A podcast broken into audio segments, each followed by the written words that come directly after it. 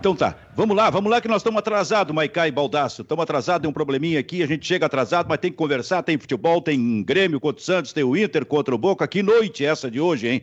Enquanto o Grêmio estiver jogando, acho que o Baldaço vai estar fazendo uh, live, um negócio interessante, bem na hora do jogo do Grêmio, onde ele deveria, viu, Júnior Maicá, parar para assistir. Vai secar, né? Vai secar o Grêmio. Hashtag secamos juntos. Live para secar o Grêmio. Tá, mas aí tu fica assistindo o jogo? Não. Eu não Ah, assisto então- jogos do Grêmio. Eu não É assisto, só, é, é só informação. eu não assisto o jogo do Grêmio faz uns três anos. Mentira! Tá, Mas aí é só informação, é isso? Claro. A informação vai entrando para ti. Isso aí. A única coisa que interessa do Grêmio para mim é o resultado, de preferência o negativo. É mesmo? É. Algum. é, como é que é? É, Alguma jogada do Grêmio? Algum movimento tático? Nada. Nada, Nada. nada, nada interessa? Nada, Aí, absolutamente. de- aí depois vem o Grenal ele se surpreende, viu, Silvio? Com mais uma derrota, sem vitória. Sempre é bom dar uma... Aliás, tem, ainda tem um Grenal, né? No Campeonato Brasileiro, ainda por ser realizado, não tem? Janeiro? É, janeiro. Acho que é janeiro. Acho que é janeiro, né? É. Fim do ano vai ser um troço espetacular. Trabalhando no Natal, trabalhando. Vocês nunca, nunca aconteceu isso com vocês. A não ser com o Baldaço, que era um ratão e não conseguia tirar férias nem, nem no Natal nem no Ano Novo. É, vocês tiravam férias e eu ficava. Inclusive, eu nunca. eu- eu- uma- um colega nosso, uma vez um. co- Tu lembra da época dos cartuchos? Sim, claro. Tu gravava, Maiká, funcionava da seguinte forma: tu gravava os teus boletins em cartuchos, e aí, tu separa... aí o produtor do programa separava os cartuchos para, na hora que começasse o programa, botar no ar as informações e tal. Puxava, Nossa. puxava, digamos que de forma automática o cartucho ali, É, que estava num armáriozinho, a coisa, e, e colocava no, Aí no, no teve uma equipamento. época de final de ano na Rádio Gaúcha que eu, ratão como era, estagiário, estava escalado para trabalhar Natal, Ano Novo, tudo direto. E tinha um repórter que estava escalado também para trabalhar esse período todo. E ele era escalado para fazer o Grêmio, fazer as informações do Grêmio. Aí ele chegou para mim no dia 22 de dezembro, chegou na redação com uma pilha de cartucho, assim, irmão, uma pilha de 25 cartuchos. Tá aqui o Grêmio até o dia 3 de janeiro, meu irmão. Mas fica entre nós, hein? Não conta pra ninguém. E eu, ratão, protegi ele, ele saiu, deixou o Grêmio gravado por uma semana e eu com, com cartucho caindo por tudo que é lado pra botar no ar. Eu era, Não. o ratão, Tu era o produtor? Eu era o produtor. A notícia não faz feriado. O que, que é, Maicá? Já diria o jornalista que nunca trabalhou no feriado na vida. 24 de janeiro é o Grenal, viu? Do segundo turno. Só que tem uma- um asterisco aí. A É. final da Libertadores é 23. Ah, isso é provocação. Isso é provocação que tu tá fazendo.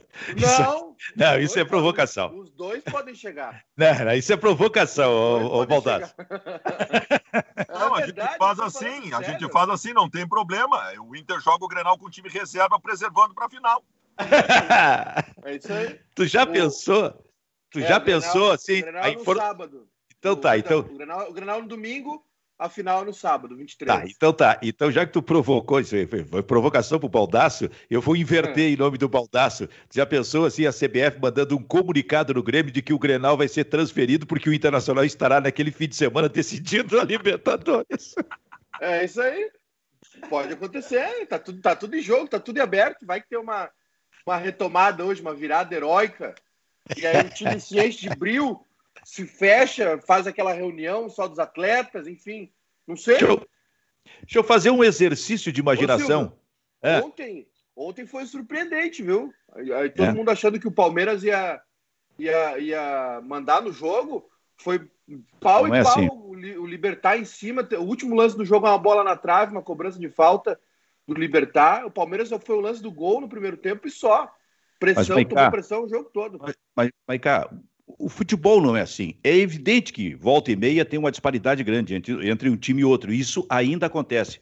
Mas, no mais das vezes, não é assim. Quando se chega numa fase de quartas de final da Libertadores da América, daqui a pouco tu tá correndo o risco de ver o Lanús decidindo a Libertadores. Esse Libertar. Ele, ele não, não é para ser jogado fora, como, di- como diz o Guerrinha, "Ah, uma lata de lixo. Não, isso aí era o, era o Cabral. a entonação é outra. Mas é uma lata de leite. Bom, então não é, cara. Ele já mostra alguma coisa já há algum tempo na Libertadores, eu estou enganado. Não, não tá, não tá. E outra, a partir de quartas de final é, é, é pauleira. É, é, já não tem mais domínio da situação. Claro que tem, tem sorteios e sorteios, né? Mas olha, olha a limpa que foi feita na Libertadores. É River e Nacional do Uruguai, o River muito mais forte, mas o Nacional com a camisa imensa, né? O Palmeiras com o Libertar, o Grêmio com o Santos e o Racing esperando Boca e Inter. É só pauleira. E, e, eu acho bom, eu acho bom pegar forte já no começo, sabe? Acho bom pegar um esse Grêmio Santos aí das quartas de final, eu acho bom, sabe? Porque o teu time já, já incorpora a situação. Ô, Baldasso, o que, que tu diria do jogo do Inter hoje? Eu diria que é improvável.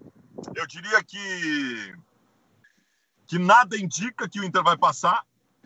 O Inter vai em busca de uma epopeia, mas não é por ser um confronto contra o Boca, é importante dizer isso. Numa condição normal, o Inter ganhar do Boca não é uma epopeia, não é uma improbabilidade. É normal, são dois clubes grandes. O Inter já ganhou competição passando pelo Boca. Esse Boca não é um dos melhores Bocas da, da história, nem perto disso. Uh, mas é uma epopeia pelas circunstâncias, Benfica. É uma epopeia pelo momento do Inter, da crise imensa institucional, uma das principais crises institucionais do Internacional de sua história, pela desvantagem do primeiro jogo, pelo fato de que o time não está jogando bem, pelo fato de que nós temos um grupo que, que, que psicologicamente é frágil e esse é o momento em que tu tem que ter uma, uma solidez psicológica muito bem estabelecida para passar por um jogo desses. Então a improbabilidade está colocada.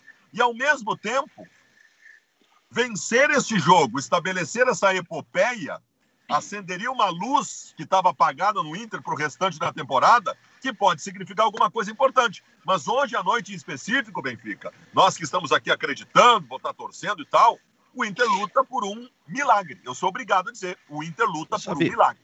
Sabe que o primeiro jogo, se aquilo ali é o retrato dos dois times, é impossível o Inter ganhar. O Boca jogou como quis, atacando o Internacional, que estava fortalecido defensivamente e não conseguia parar o Boca, cara, que vinha tocando bola no, no, meio e daqui a pouco abria por um dos lados, especialmente o lado esquerdo, né? envolvendo o Heitor, que não tinha a proteção de um dos volantes e tinham dois marcadores ali. Então o Boca jogou, de certa forma, como quis contra o Internacional. Evidente que aquilo pode ter sido uma noite importante para o Boca, uma exceção, esse tipo de coisa. Mas aquele retrato ali ficou muito ruim para hoje, cara. O Benfica, eu não concordo contigo. Eu não acho que tenha havido uma supremacia tão escancarada do Boca no primeiro jogo.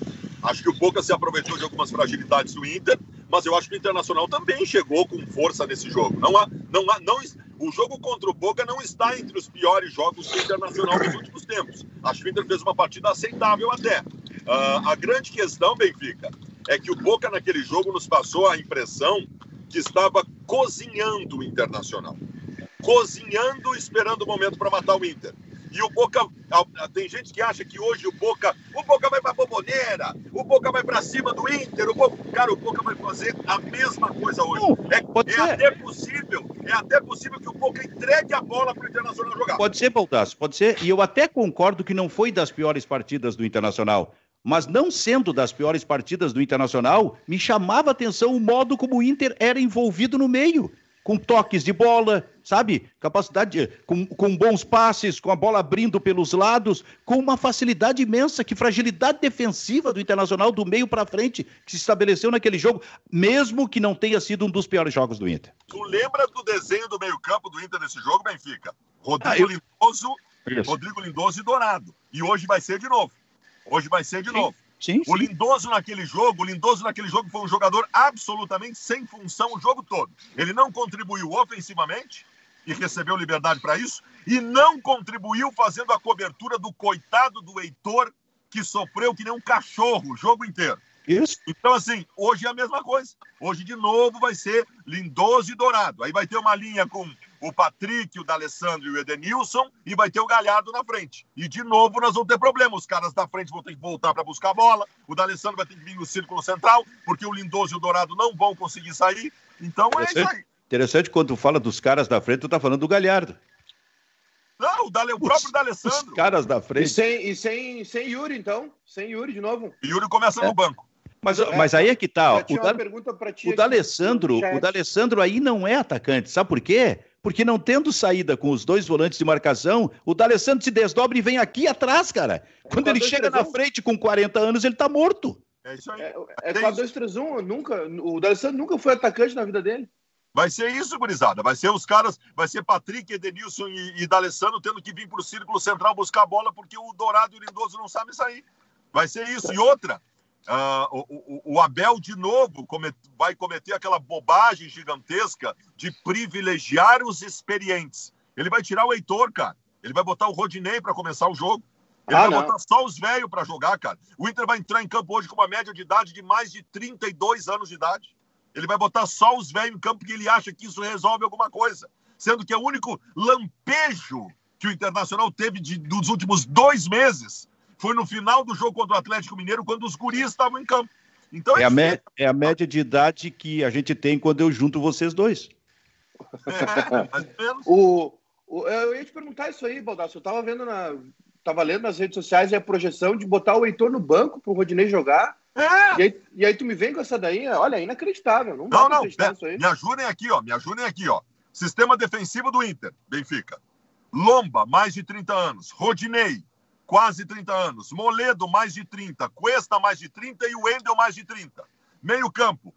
Ah, Tá bem, Dourado e Lindoso não tem mais de 30, mas aí tem o Edenilson mais de 30, o Patrick é um pouquinho mais jovem, o D'Alessandro com 40 e o Galhardo com 30. A média de idade do Inter hoje é de 33 para 34 anos de idade. Ah, não pode isso, cara.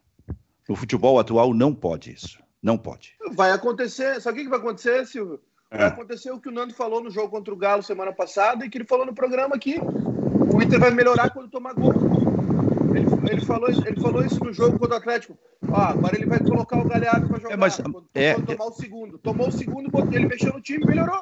É que aí, aí depois fica cômodo, porque aí, quando a coisa apertar, como aconteceu no jogo com o Atlético, tu busca o garoto, né? Claro. E garoto é garoto. Ele não. Eles entraram muito bem no jogo contra o Atlético, mas eles oscilam. Por isso é que eles precisam ter sequência desde o início da temporada. E daqui a pouco o Inter, nesse jogo, não consegue, a partir das alterações, solução para vencer, para virar a situação em relação ao Boca, aí sobra para garotada. Ah, tá viu? Aí, mas botaram os garotos, não deu, Gustavo. É assim. O futebol tem sido assim. Não pode um time jogar com média de idade de 33, 34 anos de idade, Baldasso. Não, não pode. Não, e outra coisa, Benfica, não é só a idade, é o rendimento. Isso. Os velhos não fizeram nada o ano inteiro, cara. Os melhores momentos, os momentos de maturidade do Inter no ano não veio, não vieram com os velhos. Os velhos, os velhos, eu vou te dizer os velhos na temporada. Os velhos na temporada é o, o Patrick pegando no pescoço do Orihuela no Grenal, é o D'Alessandro dando faniquito em final de Grenal contra a Federação, é o, é, é o Galhardo tentando invadir o vestiário do América Mineiro. Esses são os velhos na temporada. Cadê a maturidade dos velhos? né? É o Rodinei fazendo um pênalti contra o Bahia aos 46 do segundo tempo, sem a bola. Esses são os velhos. O, que, que, o que, que a experiência me deu nessa temporada, Benfica? Não me deu nada. A experiência não me deu nada. As únicas coisas boas que eu tive na temporada. O, o Maicá pode pegar esse dado. Os últimos seis ou sete gols do Inter foram marcados Sim. por guris. Foram marcados Sim. por guris. Não foi marcado pelos sim. velhos. O seu Sim, sim, o mais, o mais velho, o mais velho entre eles a marcar nos últimos jogos é o Nonato com 22. O Galhardo não faz gol há mais de um mês.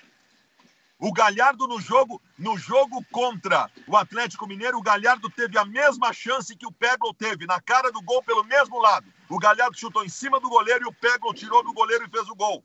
Eu- as melhores coisas que eu tive nesse ano foram dos guris, Benfica. Tu pode até, tu pode até jogar com o Lindoso Dourado, viu, Silvio? Mas aí tu tira o D'Alessandro e bota o Yuri, né? Libera o Heitor para jogar junto com o Edenilson, que os dois, o Edenilson sabe fazer bem o lado ali, o corredor por dentro e o Heitor pelo lado. Do outro lado lá vai ter uma dificuldade, porque os dois laterais do que o Inter tem na esquerda são ruins. Mas ok, tem o Patrick por lá que dá conta. Deixa alguém solto por lá, pode ser o Yuri, mais pela esquerda, como ele jogou no jogo contra o Atlético, não tão aberto, né? Mais próximo da área, tu vai ter um time melhor. Até, Não, tu, tu pode, tu pode, tu deixa, tu pode. pode até ter o Lindoso Dourado ali, Silvio, se tu, se tu souber usar as peças. É que não pode, Maicá. até pode melhorar, mas tu não pode começar um meio-campo hoje em dia no futebol mundial com dois jogadores que só marcam, com dois volantes que só marcam. Alguém precisa ter controle, qualidade de passe, saída de bola com qualidade, para que esse meio-campo fique preenchido. Porque senão tu vai ter dois marcadores lá atrás e uma segunda linha lá na frente. Não tem preenchimento desse. Qualquer, qualquer meio-campo se impõe diante desse, desse é, esquema do Internacional. E outra coisa, Benfica, aí tu pensa assim, bom, tá fazendo isso porque não tem o que fazer. Cara, o Prachedes está no banco, cara. O Nonato está no banco. O Prachedes, o Prachedes nasceu para fazer essa função. O Prachedes nasceu para fazer essa função. E aí ele escolhe o Lindoso para começar.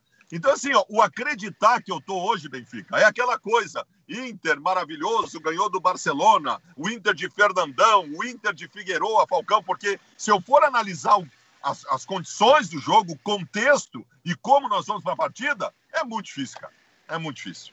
Sabe, Maicá, uh, hoje em dia, e eu não vou retirar desses jogadores a qualidade, evidentemente, que eles têm e a importância. Mas hoje em dia, para qualquer montagem de, um, de, de, de, de, meio campo, de ataque do Internacional, é, para usar garotos, é, Patrick e Edenilson juntos, eu não sei se são mais solução ou, ou, ou são problema, cara. Talvez um dos dois tivesse que sobrar para que acontecesse uma modificação radical desse movimento no internacional, inclusive com o uso do, do, do, de jovens. Lá atrás isso aconteceu quando o Patrick não estava bem, saiu e entrou o Bosquilha, uhum. bem mais jovem, sabe? E que deu uma outra dinâmica no time. É bem verdade que depois, mais adiante, o Bosquilha também, muito também pela não, pandemia, o, acabou, e o, e o Patrick... acabou caindo, voltou o Patrick. E o Patrick, com a, com, a, com a competitividade, né? Melhorou. A gente tá vendo isso no Grêmio agora. Chegou um outro centroavante, o Diego Souza acordou pra vida. Isso, isso faz pois parte é, mas... também. Pois pode é. Mas... O pode, se, não, se, o Abel não quer usar o Praxedes, Silvio, ele pode puxar o Edenilson junto com o Dourado. Já muda, sabe por quê? Tu, tu não tem um segundo volante com qualidade de passe, mas pelo menos tu tem um segundo volante com mais dinamismo, com saída mais rápida de trás. E isso proporciona, evidentemente, uma linha de três, se for o caso, à frente desses dois volantes, de uma outra forma e usando garotos. Claro, pode puxar o Edenilson ali, e aí usa o Maurício pelo lado, ou enfim. Eu acho que o principal erro dessa escalação aqui é não ter o Yuri, né? É o Yuri começar no banco. Aliás, se continuar assim, se o Inter continuar com a opção de um atacante só, o Yuri Alberto vai botar o galera no banco. Para mim, o... É, eu não duvido, não duvido, mas para mim o maior erro hoje é ter o Lindoso e não ter o, ou o Prachedes ou o Nonato. Para mim, o maior erro é esse. E Bom, tem, que lembrar, mas, tem, tem, que lembrar de um detalhe também, né, Silvio? O Inter tem é. que fazer pelo menos um gol, né? É? E, e outra, um gol serve de uma maneira ainda né, é, amena, digamos assim. Vai levar para pênalti, vai ficar com o jogo em risco. O Inter precisa de dois gols. Se o Inter, se o Inter faz dois gols lá no, na Bomboneira hoje, Silvio, dificilmente vai ser eliminado. Sabe que eu, eu não consigo compreender por que essa lógica de achar que se está jogando com dois volantes marcadores é porque o time defensivamente vai ser forte. Isso não existe mais no futebol. O ano inteiro. Vai ser pressionado? Claro! Inteiro, o ano inteiro assim, pré-Libertadores, Musto lindoso, Musto lindoso, Musto lindoso. Aí, de repente, o Cudê botou o Edenilson ali, melhorou da água para o vinho, coisa que todos nós sabíamos. Aí nós passamos, depois da pandemia, toda a solução do Cudê para segundo tempo era botar o Musto no time junto com o Lindoso, e sempre dava problema. Cara, por que que... Porque, será que nós somos tão geniais assim? Será que nós somos tão geniais assim aqui de fora para ver que uma coisa lá de dentro, de profissionais do clube que tem que decidir, não está dando certo? Por que, que nós aqui sabemos mais do que eles, cara? Por que, que a gente sabe que não vai dar certo o Dourado e o Lindoso juntos, cara? Bom, a verdade é que o jogo do Inter é às nove e meia, né? E aí essa escalação oficialmente sai uma hora antes do jogo. Mas antes, aliás, às nove e meia, quando começar o Inter, já terá terminado Grêmio. Já. E, de que, e de que forma vai terminar o jogo do Grêmio? Porque agora sim, o Grêmio que melhorou, é bem verdade, e quando tu joga contra adversário mais fraco, tu tem que te impor. E é possível contra mais fraco mostrar algumas coisas. O Grêmio tem mostrado isso, mas agora chegou uma hora mais forte, o Maicá, porque agora é o Santos. É outro patamar. O primeiro jogo hoje e a decisão semana que vem na Vila Belmiro. E aí eu fico imaginando que tipo de jogo a gente vai ter hoje à noite, que tipo de jogo especialmente do Grêmio com muito mais exigência se a gente fizer uma relação com aquilo que aconteceu logo ali atrás em relação aos adversários, hein, o, o Maicá? É, Silvio, eu acho eu, uh, esse Grêmio é, é bem melhor que o Santos, né?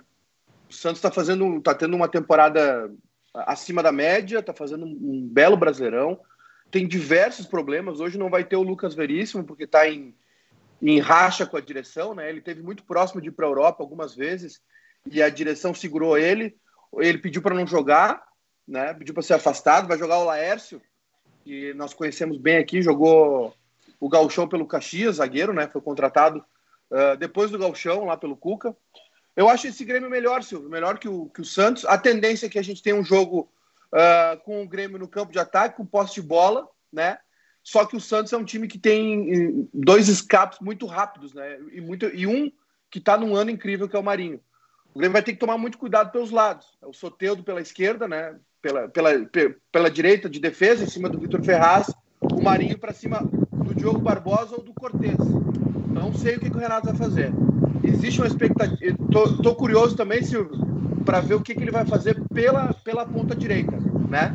Se ele vai fazer uma opção mais conservadora com o Luiz Fernando ou se ele vai botar o Ferreira ali pela direita também.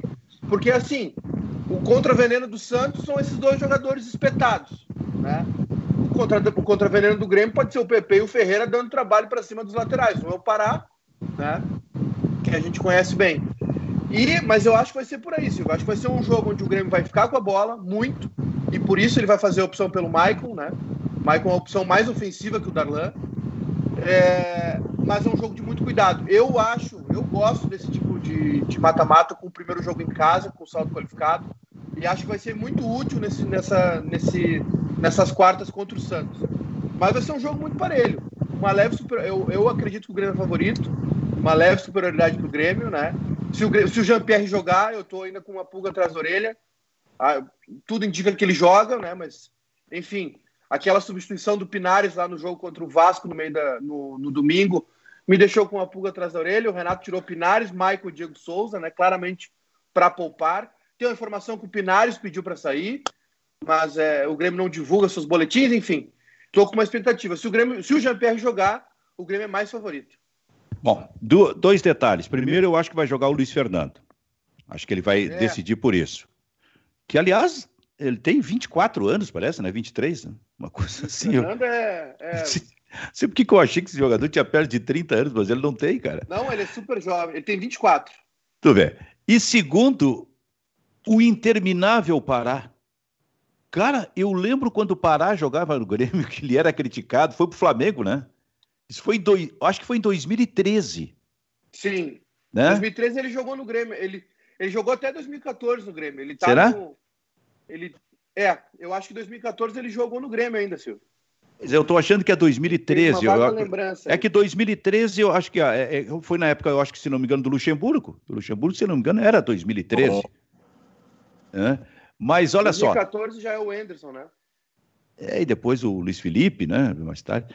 Mas olha só, cara, o Pará, Baldaço, ele é interminável, cara. Ele tá lá, ele, ele é o titular do time do Santos. O Pará, coisa impressionante. O Pará é o típico jogador que sempre joga porque ele tem uma coisa que os treinadores adoram: ele, ele é voluntarioso. Sabe quem que o Pará, o Pará me lembra? O Pará me lembra do Clayton, volante do Internacional, que foi titular com todos os treinadores que passaram no Beira Rio. Porque era um jogador que fazia tudo que o técnico pedia tinha muita saúde. Jogadores com uma limitação técnica importante, e o Pará é muito limitado tecnicamente, muito limitado, mas ele é uma fortaleza, uma fortaleza física. É um jogador que tem um pulmão maravilhoso. Treinador muitas, ve muitas vezes capitão do time, viu? Ele ficou até 2015 no Grêmio, viu, Silvio? Ah, 2015, tá. Então tá. É. Saiu há cinco anos. Mas, mas saiu há cinco anos, inclusive, sem que o torcedor dissesse, não, tem que ficar com o Pará, né? Porque aí foi para o Flamengo, era titular, daqui a pouco virou reserva, foi para o Santos, acho que foi reserva e vira titular. Mas realmente é interminável. Agora, esse negócio do pulmão, ele é um cara que chega na frente ali para combinar com o Marinho, cara. Esse 34 lado de... anos. Hã? 34 anos tá é? parar. Porque o pulmão faz ele chegar na frente. E, e tu tens razão, Maiká. É, controlar o Soteudo e o Marinho pelos lados, como válvula de escape, se o Grêmio estiver atacando, o Grêmio vai ter que ter muito cuidado com esse tipo de saída dos dois pelos lados aí, cara. Vai, vai ter que tomar muito cuidado. Eu estava olhando aqui o provável Santos, é, John, que é um goleiro que surgiu agora aí na, na, na, na carência aí do Santos, né, de, de Covid, suspensões, muito bom goleiro. Pará, Laércio, Luan Pérez e Felipe Jonathan, Alisson, Diego Pituca, Soteudo Marinho, Caio Jorge e Lucas Braga. O Santos algumas vezes esse ano jogou num 3-4-3. Opa, perdão. Bati aqui com o pé. O Santos jogou algumas vezes num 3-4-3 também. Não acho que não é o caso hoje, viu? Não sei. Mas a mas a essa, essa é a escalação do Santos. De qualquer forma, a gente sabe, né? É o Soteudo para cima do do, do Vitor Ferraz e o Marinho em cima do Diogo Barbosa. Eu tô, olha, eu tô curioso com essa escalação do Grêmio, viu, Silvio? Eu não eu não não vou me surpreender não é informação, tá? Eu não tenho informação da escalação do Grêmio. Mas eu não vou me surpreender se o Grêmio começar jogando com Cortez. Não eu também não vou. Mim. Eu também não vou. Tu disseste que bateu com o pé, bateu com o pé onde? No, no celular? Bati, tu... com o pé, bati com o pé no tripé aqui. Do, do ah, eu achei que era no celular, porque aí seria muita elasticidade. em termos de pandemia, tu imagina tu levantar o pé lá como se fosse um, um atleta, o, o, o, o Baldaço? nem, com Maicá nenhuma possibilidade. Maicá não, não foi. Maicá, Maicá nunca jogou bola na vida, cara. Maicá nunca fez um exercício físico a vida inteira. Cara, esse Maicá aí, se ele tivesse na rádio no tempo que a gente tinha o time de futebol, se ele já estivesse lá com, com o bairrista e o Edu, ah, eu, não. nunca, eu nunca ia escalar. Nunca. No máximo na reserva para entrar nos últimos cinco minutos. Oh, vocês não sabem o que estão perdendo, viu? Vocês desdenham do meu futebol. É um futebol elegante, cabeça erguida, viu? Só tá faltando a parte física. Só tá faltando a parte física. Bairrista FC, falando do Grêmio do Internacional, mas que noite é essa hoje, cara? Vai ter gente aí que não vai dormir. Ah, vai ser complicado tô, hoje. Tô, olhando, São... tô olhando para ti, Baldaço, na tela. E tem, e tem São Paulo hoje, né? Tem São Paulo hoje também. Eu, só, eu vou dizer uma coisa para vocês, cara. Eu me assumi colorado em 2016, né? E passei a falar só do Inter foi só porcaria, cara. eu acho que o dia que o Inter ganhar alguma coisa de novo, eu não vou saber o que. Eu vou abrir um vídeo e não vou saber o que dizer. Acho que eu não vou saber o que dizer, eu sei lá, eu vou, vou, eu vou tentar encontrar os problemas, porque eu só estou acostumado a falar de problema do Inter. Eu só faço vídeo falando das merdas que o Inter faz, eu não sei falar de coisa boa, não sei. Mas então o problema do Inter é tu. Pode ser, pode ser. Se revelou Colorado e não, não deu mais nada certo? Pode ser, pode ser. Oh, rapaz se revelou Colorado no ano em que caiu para a segunda divisão, foi isso? Foi no ano que caiu. foi o teu primeiro feito como Colorado. Exatamente. Ô, Silvio. Fala. Hoje, o, hoje o São Paulo vai abrir sete pontos do Atlético, viu? Vai ganhar do Botafogo. Nove e meia. Ah. É, para ficar é jogo, de olho também. Se é jogo atrasado, aí ele fica com o mesmo número de jogos, né, dos outros times aí. É, o Flamengo e o Grêmio vão ficar com um jogo a menos ainda. Mas é, São Paulo e Atlético vão estar na mesma casa de 24 jogos. Se o São Paulo ganhar, ele fica quantos pontos à frente do Grêmio? Do Grêmio vai abrir 10. 10. À frente é do Inter, coisa. acho que abre 12. 12. 12 para o Inter, é. Algum jogo a menos, né? Teoricamente. Eu... Só, que, só que o problema do jogo a menos do Grêmio é que é contra o Flamengo. Sim, sim. Que só joga brasileiro. Cara, o Baldaço já foi feliz e não sabia. Não. Já. Não. Não já, já, foi feliz e não sabia. Não, com, com, eu sei onde é que tu quer chegar, Silvio, Rafael Gomes. Tu quer chegar, tu tá, tu tá insinuando que eu fui feliz com o Cudê. Eu não fui feliz com o Cudê em nenhum momento, Benfica. Em nenhum momento. Essa primeira colocação do Inter na época do Cudê era o time não jogando nada, era o Atlético o São Paulo, cada um com três jogos a menos, era o Flamengo começou a perder uma atrás da outra. Foi a coisa mais enganosa da história do Internacional, essa liderança com esse argentino.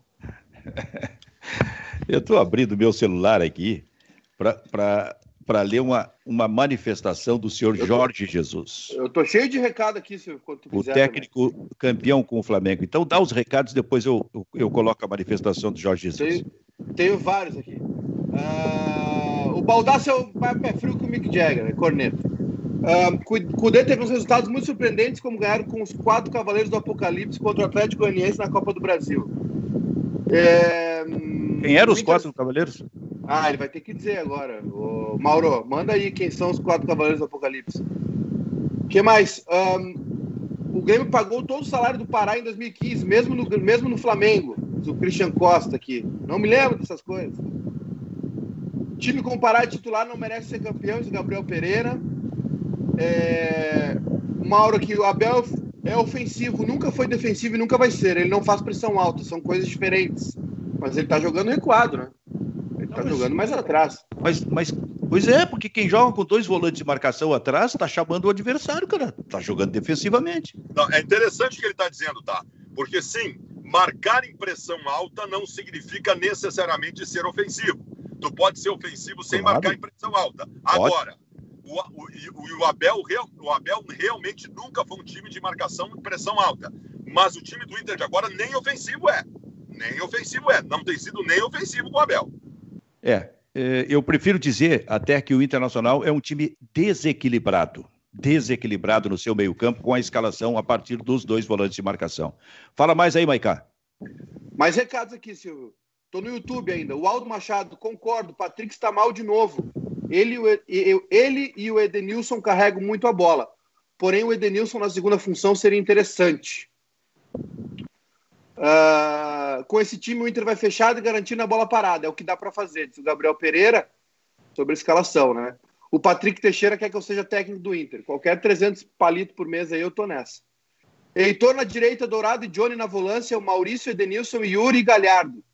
Um 4-4-2. Seria um time melhor, diz o Lucas Schwab. Como é que é o, como não... é, que é o, como é, que é o, o time do Lucas? Era na, no meio? É o... Era Dourado com o Johnny, né? É. Dourado com o Johnny. De... É. Não, Dourado e Johnny também não dá. Dourado e Johnny também não, não dá. Eu, eu, eu é Dourado, falou... Johnny, Maurício, Edenilson, Yuri e Galhardo. Bom, o, aliás, o Johnny tá, tá machucado? machucado? Ah, ele tá machucado. Tu disse que Dourado e Johnny não dá. É um é. ou outro? É o que tu quer dizer? É, são dois cinco. São dois camisas cinco. Bom, Ô, Júnior Maicá, sobre o episódio de, de, racismo ontem, no jogo Sim. do Istambul com o PSG pela Champions League, o Jorge Jesus, o técnico do Flamengo, diz: está muito na moda isso do racismo. Hoje, qualquer coisa que se possa dizer, três pontinhos, contra um negro é sempre sinal de racismo. Se for contra um branco, já não é sinal de racismo. Jorge Jesus, que há, que há uma semana, quando, fez, quando foi perguntado por uma moça por uma mulher sobre futebol. Ele respondeu jocosamente, abriu a resposta dizendo o seguinte: é, não seria de imaginar que você entendesse de futebol, insinuando que o fato de ela ser mulher, ela não entenderia de futebol. Ou seja, o senhor Jorge Jesus é um grande imbecil e em uma semana conseguiu provar isso em dois assuntos fundamentais de discussão na humanidade nesse momento, que é o, que é o machismo e o racismo. É, esta manifestação do Jorge Jesus pega muito mal para ele porque dá a clara ideia de que o Jorge Jesus tem preconceito e é racista. Ninguém pode dizer isso aí. Isso aqui é, é como usar a, a, velha expressão, aquela, isso é mimimi, isso é mimimi, sabe? Aquele tipo de coisa assim. Ficou ruim. E em cima, Maicá, de um episódio absolutamente histórico e inédito, tá? Porque o racismo permeia o futebol. Ele está no futebol. Uh, e, por exemplo, isso aí é, diz respeito à Europa. Ele está em qualquer estádio, está nos estádios brasileiros, por exemplo, no futebol. Agora, na a Europa, especialmente pelas suas direções, uh, o EFA, notadamente, e as direções de cada um dos, uh, das ligas espalhadas pelo mundo do futebol lá na Europa, eles não apenas levaram choque, como tiveram um recado direto ontem. Porque até então, qualquer manifestação de racismo, tipo a do Tyson, quando inclusive o Tyson foi expulso e foi punido lá pelo tribunal, os próprios dirigentes, eh, entre outras coisas, diziam não tem racismo no futebol. Como disse o presidente da confederação lá do, do da, da França, não tem racismo no futebol francês, lá atrás. E era normal isso para eles. E eles não tomavam providência. Só que agora, quando os dois times saem de campo, eles têm um baita de um pepino Imagina se a, casa, a cada caso de racismo os times resolvem sair de campo. Como é que estes dirigentes vão resolver os seus, os seus problemas e as suas questões? No jogo de ontem, o que ficou decidido é o seguinte: eles queriam que voltasse para o campo. E eles não vieram. E aí se destacou o Mbappé e o Neymar. Com este quarto árbitro, nós não vamos jogar. O que, que acontece? O jogo sai hoje. E sai hoje com uma arbitragem totalmente diferente. Eles mudaram a arbitragem. É. deixa, eu só, dizer uma coisa antes, Maica. Tu vai desenvolver sobre o assunto. Eu quero, eu quero falar do Neymar, tá? Eu tenho profundo orgulho do Neymar. O Neymar tem, tem, tem, tem, tem passado por episódios que ele tem se posicionado e tem sido protagonista. Ontem, ontem, na saída dos times de campo, porque o Paris Saint-Germain poderia ficar alheio. Poderia o, o, adversário ficar indignado, o time adversário sair de campo. Como Neymar sempre aconteceu. Protagonista. O Neymar o Neymar bateu no peito em nome do Paris Saint-Germain. Olha o tamanho disso. Para dizer, ou esse cara sai daqui, ou nós não vamos jogar. Então, assim, ó, e a gente cobra muito o Pelé, historicamente, no Brasil, né? E os grandes jogadores por posicionamentos. E o Pelé, efetivamente, nunca se posicionou em relação a nada, que é uma cobrança muito forte que se faz a ele. O Neymar está ganhando um tamanho não só em campo, onde ele é o melhor jogador do mundo nessa temporada, mas fora do campo também. Existe um jogador, Silvio, chamado Richarlison, né, do Everton na Inglaterra, da seleção. Esse cara aí, ele foi um precursor entre os jogadores do futebol brasileiro. É, tá todo mundo também impactado aí pela, pela fala do, do Jean-Pierre no Bem Amigos na segunda, né? O Jean-Pierre também é um cara muito consciente da posição dele. É, quantas vezes a gente já falou aqui, né, Silvio, do futebol como um agente dentro da sociedade e dos jogadores, né? Da importância que eles têm, do espaço. Talvez o, o futebol, o, os, os, os elementos do futebol, treinadores, dirigentes, jogadores, é, é, é, são, são as pessoas que mais têm mídia no Brasil, né? São os que mais aparecem em TV, que são comentados em rádio, enfim. É, e esses jogadores, tem uma, uma nova geração de jogadores que abraçou a causa, né? Não, não, não, acho que abraçar a causa não é o termo, que entendeu o processo, entendeu a importância. O Richarlison Richardson é um exemplo, né? Esse cara aí é brincadeira, financiou bolsa de estudo em colégio do interior. É, o Richardson é, é, é, de outro nível, né? Além de ser um cracaço de bola. E ontem, o, o Silvio, o, o Vitor Sérgio Rodrigues, lá do Esporte Interativo, da, da, da TNT, ele foi preciso no comentário dele. Porque há anos a UEFA, a FIFA, as, as confederações brincam de punir o racismo, né? É tudo paliativo acontece alguma coisa, ah, é 10 mil euros de multa. 10 mil euros para um, um, time de futebol é, é troco de bala. Né? 10 mil euros é, é, é, o, é o salário do Neymar por 30 minutos, nem isso. O Neymar deve ganhar isso a cada 10 minutos. Então a, a UEFA sempre brincou, né? principalmente a UEFA, sempre fez vista grossa para o leste europeu, Rússia, Ucrânia, né? A Espanha também tem casos assim, a Itália tem times. Porra, a Lazio, né? A Lazio tem um histórico fascista, né? Até hoje. E, e aí, ontem, o, o além da, do exemplo que o Neymar, o Mbappé, os times deram, é, teve um, um, fator determinante para a história toda. Não tinha torcida, que é geralmente de onde vêm os, os, os atos racistas. Não foi de um jogador para outro, que também dentro de campo acontece muito. Né? Não, não teve nenhum fator. O, o caso de racismo veio de um representante da UEFA. Então ficou exposto ali para o mundo. Veio todo, do comando. Aqui, Veio do veio, comando. Veio de dentro, né?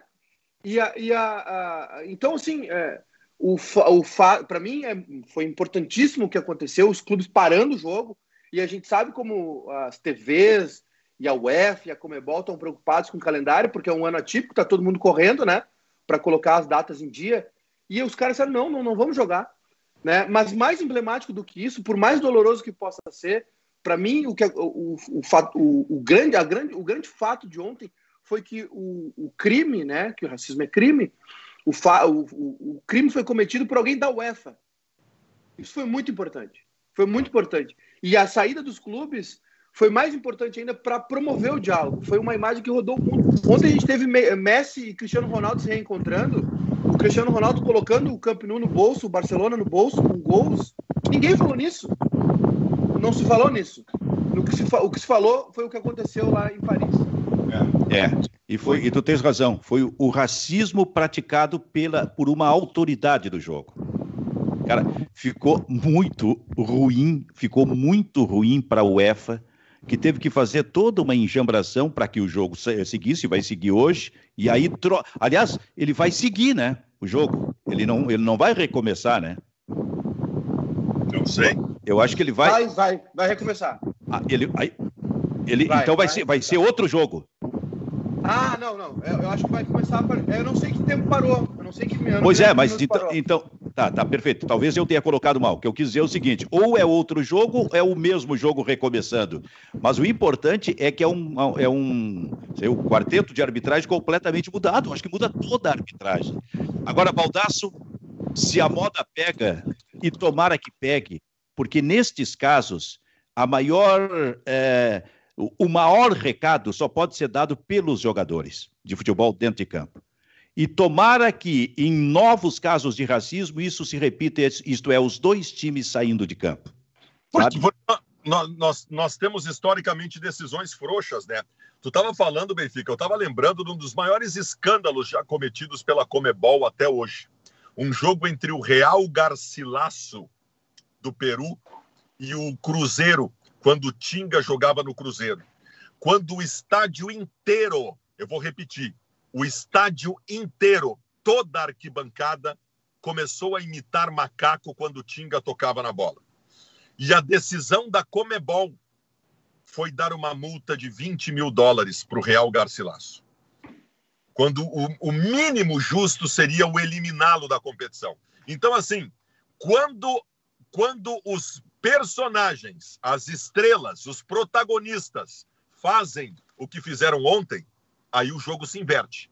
Porque não tem o que fazer. Tu não vai dar um cartão vermelho como deram para o Tyson. Tu não vai conseguir fazer nada. Se os dois times se retirarem de campo, tu tem que se curvar isso. A Comebol, a FIFA, a UEFA, elas precisam se curvar isso, porque não há o que fazer. Quando dois grandes times que estão jogando uma Champions saem de campo, a única coisa que a FIFA tem que fazer é refletir e mudar a sua postura. A única curiosidade que eu tenho a partir de agora, Maicá, e eu acho que tu chegasse a falar a respeito disso, é quando o racismo for praticado dentro de campo de um jogador de um time para o outro. O que vai acontecer? É. O, o, time ofendido vai sair todo? O time que terá o, o, o jogador racista vai se voltar contra o jogador racista e também saindo de campo ou não?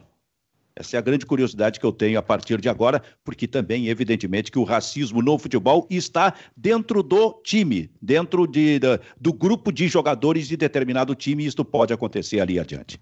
Bairrista FC, o que, que o povo está dizendo aí, Maicá? Ah, Principalmente tá de hoje à noite.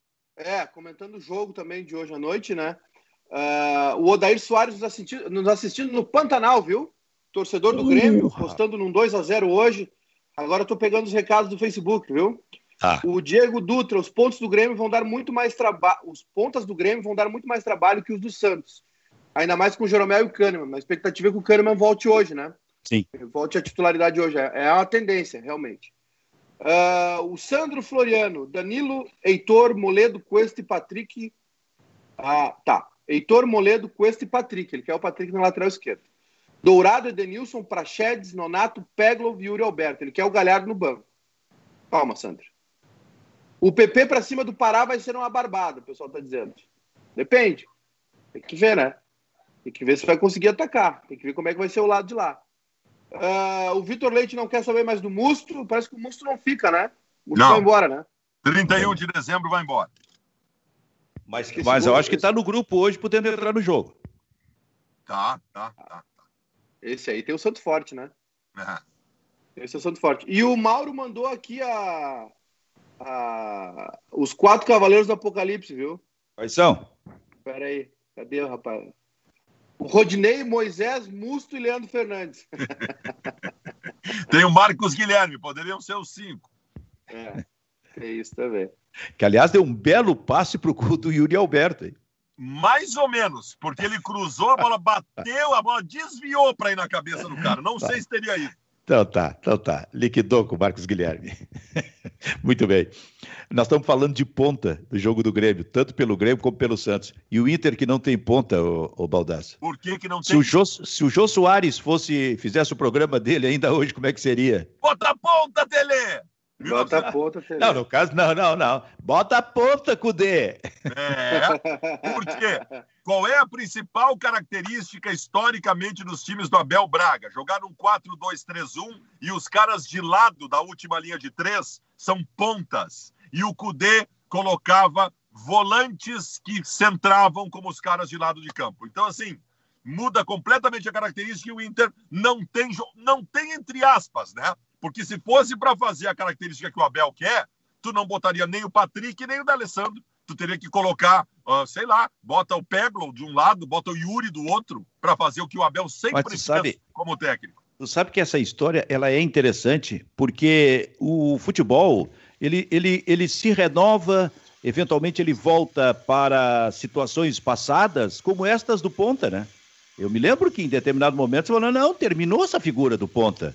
E até estou lembrando, por justiça, que do Kenny Braga no sala de redação, que queria ponteiro, ele queria um ponteiro, e até era gozado porque não se usava. Só que agora o ponta de novo está na moda, sabe? E o Internacional não tem essa figura. Nós tivemos um grande. O Maiká, que acha que eu não entendo nada de futebol, vou dar uma aula. Eu não, não falei. Nós tivemos, nós tivemos um, um, grande corte na história do futebol em relação à utilização de pontas, que foi o Bayern quando teve o Robin jogando pelo lado direito e o Ribéry pelo lado esquerdo. Porque eram pontas de perna trocada.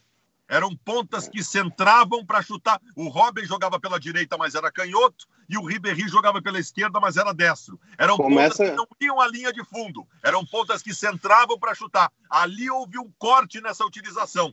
Mas, de qualquer maneira, esses dois jogadores eram muito agudos, mesmo que centrassem. E aí muita gente não entendeu.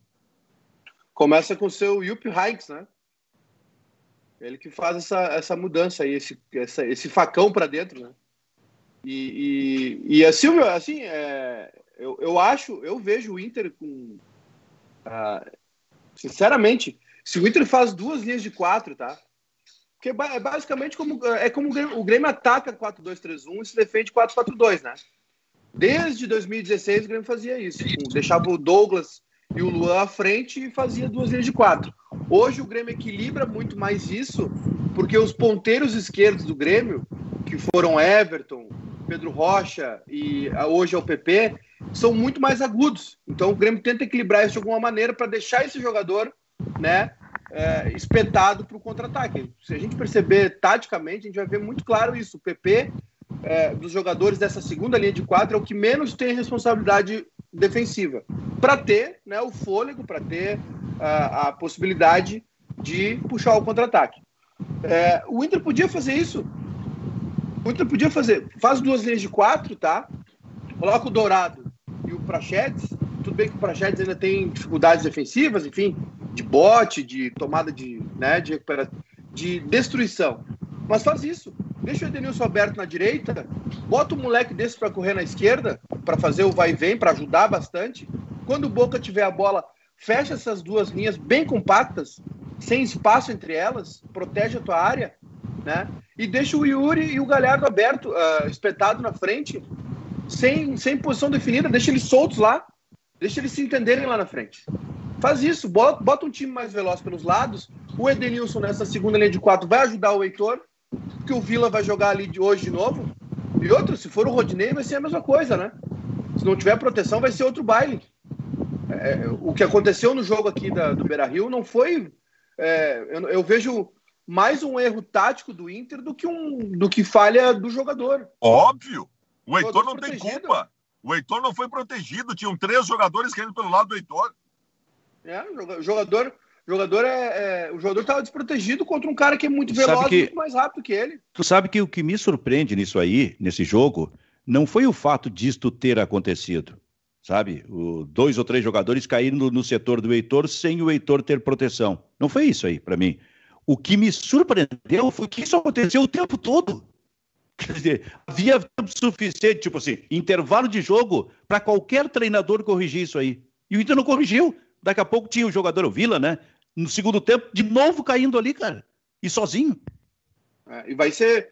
E provavelmente o mesmo time, viu, Silvio? Até o Boca não poupou muito no final de semana. O Boca não tá numa grande fase, viu? Empatou. Acho que foi 0x0 de novo, né? O jogo, né? Foi 0x0 agora no, no, no, no, domingo. É. Sei. Até vou confirmar aqui. mas o Boca vem de dois empates uh, uh, no, no Campeonato Argentino. Deixa eu confirmar Sim. aqui os jogos. É, é, o Boca, o Boca ganhou do, do News antes do jogo, empatou 0x0 com o Tajeres. Ganhou do News 2x0 e tinha perdido o Lanús. É isso aí. É. O, o Boca empatou 0x0 agora no, no, no, domingo, poupou o Tevez, né? Jogou o Ábila, que se machucou, não deve jogar hoje. Ganhou do Inter, ganhou do News, perdeu pro Lanús, perdeu pro Tajeres. Os últimos cinco jogos do, do Boca aí, viu? É. Ô, duas Baldasso. Vitórias, duas vitórias, duas derrotas e um empate. Nós estamos indo para o final aqui. Me dá a tua agenda aí, ô Baldasso, hoje. Minha agenda? É. Eu estou nos donos da bola daqui a pouco. Uh, às sete e meia da noite eu abro a live. Vai ser concomitante ao jogo do Grêmio. Secaremos juntos e esperaremos o jogo do Internacional. Volto no intervalo do jogo com mais uma live e depois do jogo uma live até uma e meia da manhã. Sim, mas a tarde está toda ali. Vai dormir então? Nada, tá? Eu vou gravar 300 vídeos para Facebook, Instagram. Cara, eu não paro um minuto. Eu preciso de férias. O bairrista não dá nem férias pra gente, cara. Tu acredita nisso?